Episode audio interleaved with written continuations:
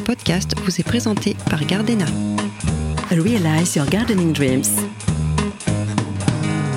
Passion Jardin est une collection de podcasts dans laquelle des jardiniers passionnés livrent leurs conseils sur Instagram. Ils expliquent la relation d'affection qu'ils entretiennent avec leur bout de verdure. Qu'il s'agisse d'un jardin, d'un potager, d'un balcon, d'une terrasse ou encore d'une plante verte. Dans ce nouvel épisode, j'ai le plaisir de partager avec Guillaume un joli moment. Dans quelques instants, Guillaume qui a un compte Instagram qui s'appelle le potager bordelais. D'ailleurs, Guillaume est bordelais de cœur. Il a posé ses valises à Pessac précisément.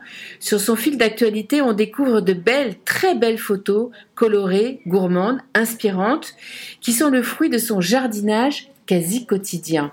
Passionné, il cultive un jardin familial de 120 mètres carrés en permaculture et un petit jardin de poche de 15 mètres carrés. Ces cultures lui permettent une autonomie en fruits et en légumes, mais écoutons plutôt Guillaume nous raconter sa passion. Bonjour Guillaume. Bonjour. Est-ce que c'est vrai tout ce que j'ai dit? Oui, c'est exactement vrai. Bordelais de cœur, vous veniez d'où? Alors moi, je viens de région parisienne. Oui. Mais j'avais de la famille euh, sur place puisque mon grand-oncle Jean-Claude Dalbos a été maire de Pessac et donc je suis revenu Ah. vraiment aux origines. Très bien, c'est bien de revenir sur les origines.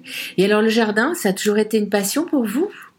Oui, ça a toujours été une passion euh, puisqu'en fait j'ai eu la chance de grandir euh, dans une maison avec jardin, mais j'ai découvert Oui. récemment la permaculture. Alors c'est quoi la permaculture? Racontez-moi. La permaculture, c'est la culture permanente, c'est-à-dire de créer un écosystème où tout va s'équilibrer, ou en tout cas on va céder de la nature pour euh, obtenir bah, des fruits et légumes qui ont une saveur incom- incomparable avec ce qu'on peut trouver dans la grande distribution, euh, mais également euh, d'avoir des variétés qu'on ne trouve pas non plus sur le marché, puisque c'est on va cultiver des variétés anciennes, Oui. mais également avec une voilà de, de toutes les couleurs et de toutes les formes. Et, et ça, c'est vraiment génial. Mais après, ça, c'est vraiment la définition de la permaculture au sens Oui. strict. Mais en fait, la permaculture, c'est tout un environnement. C'est-à-dire que si moi je cultive de façon biologique, mais qu'à côté je trie pas mes déchets ou euh, que euh, je j'explique pas la permaculture euh, auprès de mes enfants, ce genre de choses, eh ben, on va, on va, on va pas vraiment être dans le, la permaculture en tant que telle, puisque Ouais. tout est lié finalement. En fait, c'est la permanence et la- l'interdépendance de chaque euh, plante, euh, arôme, euh, qui fait que euh, il y a cette, euh, cette permanence. Et, et vous dire que les tomates sentent le goût de la tomate quand on les croque, c'est ça?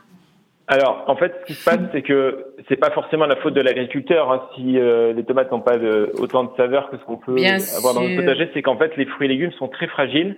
Et moi, je le vois aussi avec ma propre production, c'est-à-dire qu'il faut les consommer très rapidement, et ce qui nous permet finalement de les cueillir à bonne maturité. Et donc, euh, effectivement, bah, ça permet de bah, d'avoir des, fruits et légumes qui n'ont rien à voir au niveau du goût. Euh, mais au-delà de ça, ce que je voulais dire, c'est que la permaculture, c'est pas que la culture, c'est également Oui. euh, l'éducation, euh, la façon de, de vivre. Donc ça, c'est vraiment pour la, la définition au sens large. Comment est-ce que vous qualifieriez votre relation, celle qui vous lie à, justement à ce jardin? C'est une, ouais, bah, je- cette relation au jardin, ça me représente un monde parallèle. C'est-à-dire un espace de détente, un havre de paix. Le potager m'apporte énormément de choses, une meilleure alimentation, une activité sportive, c'est bon pour le cœur, les os et les muscles. Mais ça m'apporte aussi du bien-être, c'est-à-dire que c'est un anti-stress et ça m'apporte du bonheur. Ah, génial, c'est magnifique, ça donne envie à tout le monde, du coup. Oui. Rêve de jardin en dehors du vôtre, bien sûr. Alors mon rêve, ce serait de créer une, une ferme pédagogique dans une forêt comestible. Racontez-moi. C'est-à-dire que, en fait, j'adore transmettre. Et plus d'ailleurs nous serons nombreux à faire de la permaculture, plus mieux le monde ira bien. Euh, d'ailleurs, c'est très tendance. Mais mon objectif, ce serait aussi de créer une, forêt comestible comme l'a fait euh, Damien Decart, c'est-à-dire euh, bah, une forêt d'arbres fruitiers. Euh, et on se rend compte qu'on peut jouer euh, bah, sur les différents types d'arbres, que ce soit euh, bah, euh, un cerisier, après, euh, par exemple, euh, un framboisier. Donc, euh, après, on peut aussi imaginer un plant de kiwier qui grimpe le long de l'arbre. Euh, et, et tout, tout peut être lié, c'est-à-dire qu'on part du nord avec euh, des arbres qui sont massifs, euh, au potager vraiment en tant que tel, au sud. Euh, et euh, et c'est vraiment euh, génial de pouvoir voir ces interactions entre bah, les différents arbres et plantes. Ouais, ouais. Et puis les Donc saisons. oui, ça, ça serait un rêve. Exactement. Et ça permet du coup d'avoir des fruits et légumes tout au long de l'année. Ouais. tout au long de l'année.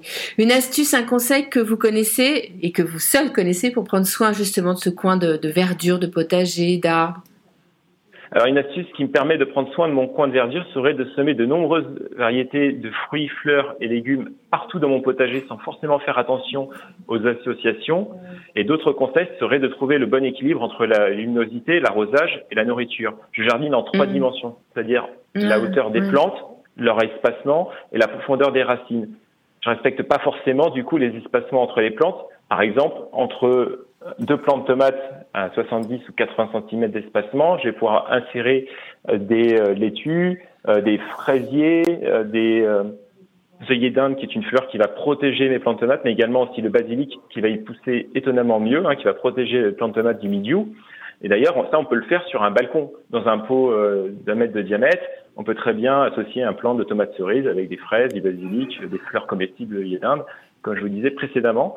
Mais ça va être aussi de composter vos déchets végétaux, de pailler son mhm. sol, de réaliser un point d'eau, un diffuseur d'eau, d'installer un nichoir, une mangeoire, un hôtel à insectes, de laisser un coin de votre jardin où vous n'intervenez pas et la nature vous en remerciera. C'est-à-dire que je m'appuie vraiment euh, sur euh, ben, euh, que ce soit les oiseaux, que ce soit les insectes. Et par exemple, les, les vers hein, ou les lombriques vont composter vos déchets végétaux, ils vont aérer le sol, ce qui me permet d'intervenir le moins possible finalement dans mon jardin et de pouvoir justement avoir, comme vous le disiez précédemment, un potager de 120 mètres carrés à plus de 10 km de mon domicile et mmh. d'intervenir finalement que très peu et d'avoir pourtant de belles récoltes. Alors vous savez, euh, dans les jardins de Haute-Savoie ou de Savoie, euh, dans les potagers plus précisément, on n'appelle pas ça des potagers, on appelle ça des jardins justement, parce qu'il y a la notion euh, de cette combinaison vertueuse entre les fleurs, les insectes, les tomates, les courgettes. On appelle ça des jardins, on n'appelle pas ça des potagers. Est-ce qu'il y a un outil dont vous ne vous séparez jamais oui, c'est mon transporteur à main. Ça ressemble à une petite pelle car mm. j'adore planter et travailler à même le sol. C'est vraiment un outil ah. que, que, même une personne qui a un appartement euh, peut avoir, euh, voilà, sans que ça prenne de la place. Et c'est vraiment, ça permet de, voilà, de, aussi bien de gratter la terre que d'aller euh, insérer une graine ou une plante. Et, et voilà, c'est vraiment un outil que j'utilise tout le temps. Et alors, celui qui n'existe pas, l'outil que vous aimeriez inventer? Alors moi, je suis comme je suis un jardinier urbain et que je n'ai pas forcément euh, la place d'avoir un grand cabanon avec tous les outils. Euh, ce serait d'avoir un couteau du jardinier. C'est-à-dire un outil multifonction, c'est-à-dire couteau, transporteur, sécateur. Bon après voilà, il faut définir la bonne taille de l'outil et que ce soit pratique, mais ça permettrait du coup d'éviter d'aller chercher un outil euh, par-ci par-là et d'avoir vraiment tout à portée de main. Il y avait il y avait l'homme orchestre qui avait tous ces instruments de musique. Vous, c'est euh, le jardinier orchestré avec tous ces instruments. Exactement. Pensez au couteau suisse, mais spécial. Euh, Guillaume, c'était un plaisir de bavarder avec vous. Merci de nous avoir transmis justement votre passion, vos petits conseils. Je rappelle que votre compte Instagram s'appelle le potager bordelais. Ne changez rien. On adore tout ce que vous nous avez raconté. À bientôt. Merci beaucoup hein, pour cette interview et puis bah, bon jardinage à tous. Au revoir. Oui, merci.